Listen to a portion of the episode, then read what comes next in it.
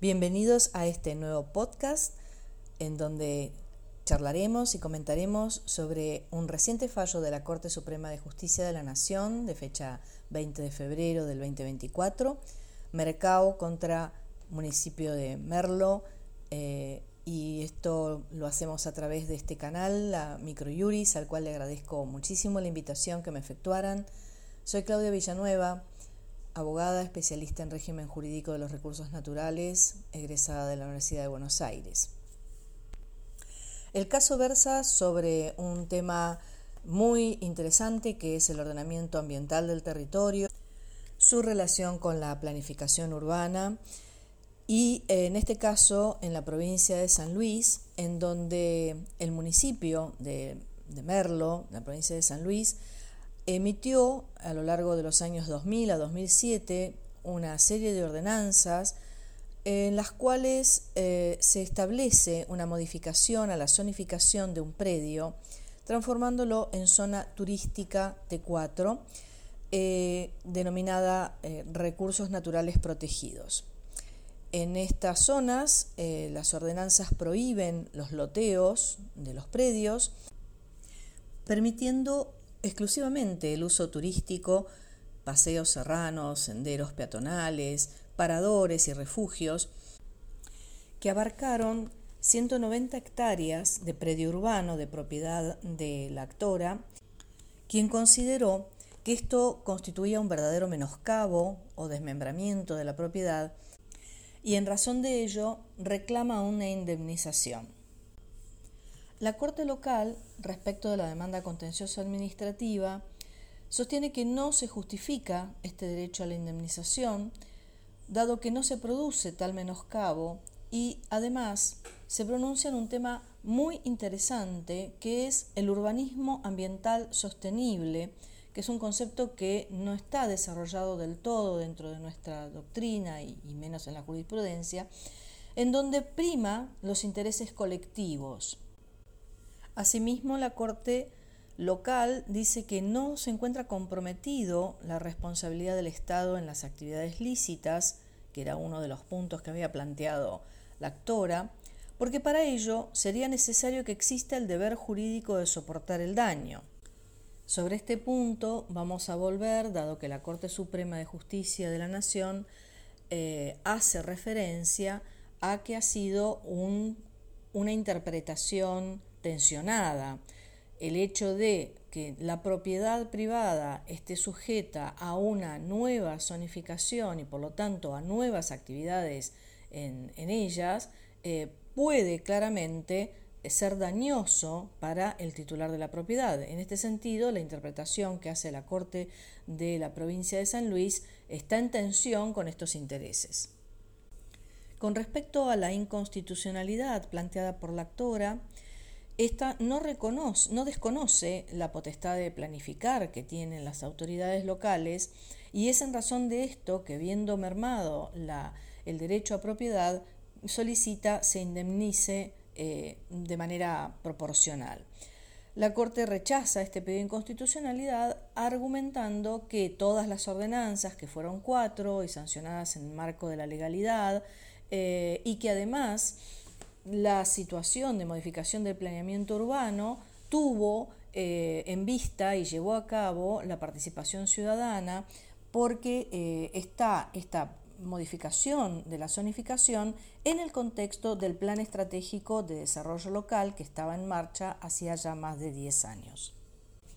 El caso entonces vincula una aparente colisión entre la propiedad y el ambiente en el marco del derecho urbanístico ambiental. Tenemos entonces, por un lado, el derecho del titular, de la parte actora, que alega que el accionar del municipio de Villamerlo afecta su derecho de propiedad, esto basado en el artículo 17 de la Constitución Nacional. Y por el otro lado, la posición que adopta el municipio con relación a defender la creación de una reserva con fines turísticos mediante un régimen de restricciones en áreas especialmente protegidas. Cabe señalar que eh, en este caso el derecho ambiental no se reduce a una tutela de la naturaleza, sino que comprende también la preservación y protección del patrimonio natural y cultural, de acuerdo al artículo 41 de la Constitución Nacional. Recordemos que nuestra Ley General del Ambiente, en el artículo 10, eh, justamente establece el poder del ordenamiento ambiental del territorio, que está en cabeza del Estado Nacional, y que en la especificidad del ámbito urbano esto significa articular actividades mediante la implementación del ordenamiento ambiental del territorio con fines de sustentabilidad y en base al control del impacto ambiental de aquellas actividades que se lleven a cabo en estos predios.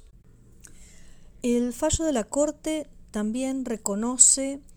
eh, cuestiones vinculadas con la realidad geográfica, natural eh, y también demográfica, puesto que menciona esta explosión demográfica de la región de Villamerlo, eh, la necesidad entonces de construcción, lo que trajo aparejado la necesidad de ordenar el territorio y así también considerar las cuestiones vinculadas con la relación con la naturaleza.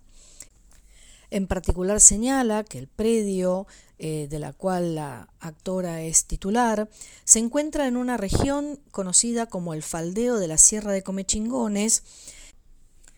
Esta es una zona que constituye un ecosistema cuyo valor jurídico va más allá del paisaje protegido,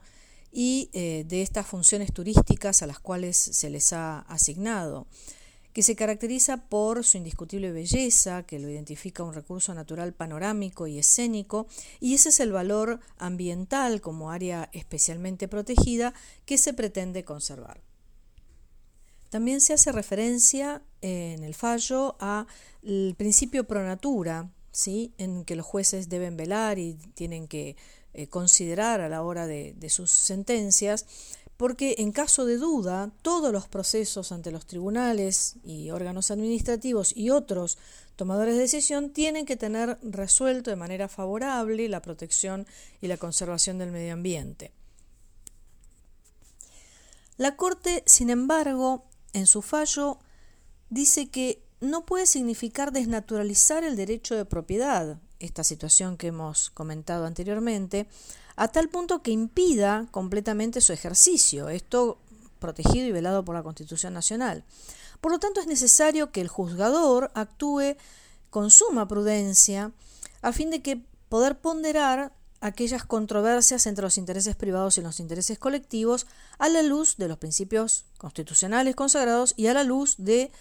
los principios de derecho ambiental. ¿sí? La naturaleza nos impone algunos principios en los últimos 20 años que han sido desarrollados y tomados por eh, la justicia, por la jurisprudencia, y son este, trascendentes a la hora de velar los derechos individuales. La Corte sostiene entonces en su pronunciamiento que la declaración de esta nueva zonificación ostenta un carácter y una extensión tal que desnaturaliza el ejercicio de derecho de propiedad, de manera tal que asiste razón a quien recurre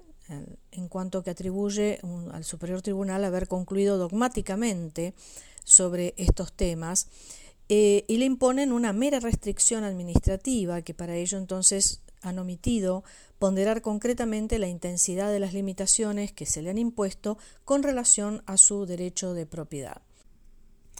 Reconoce que este caso eh, establece una relación directa e inmediata entre la decisión del objeto del recurso y la garantía constitucional que se invoca como vulnerada de manera tal de que descalifica la sentencia apelada con arreglo a la doctrina de la Corte sobre arbitrariedad. Por lo tanto, hace lugar a la queja, declara procedente el recurso extraordinario y deja sin efecto la sentencia apelada con costas. Al tiempo que quiero agradecer nuevamente a Microjuris por el espacio que me permite compartir eh, estos, estas reflexiones, les dejo una última reflexión que no fue plasmada en el fallo y que tiene que ver con el concepto de servicios ambientales ecosistémicos, que puede ser una solución a esta controversia planteada en la medida en que se le reconoce al titular de ese servicio ecosistémico eh, un valor que puede ser monetizable. Esto será cuestión de charlarlo en otro podcast de Microjuris. Gracias.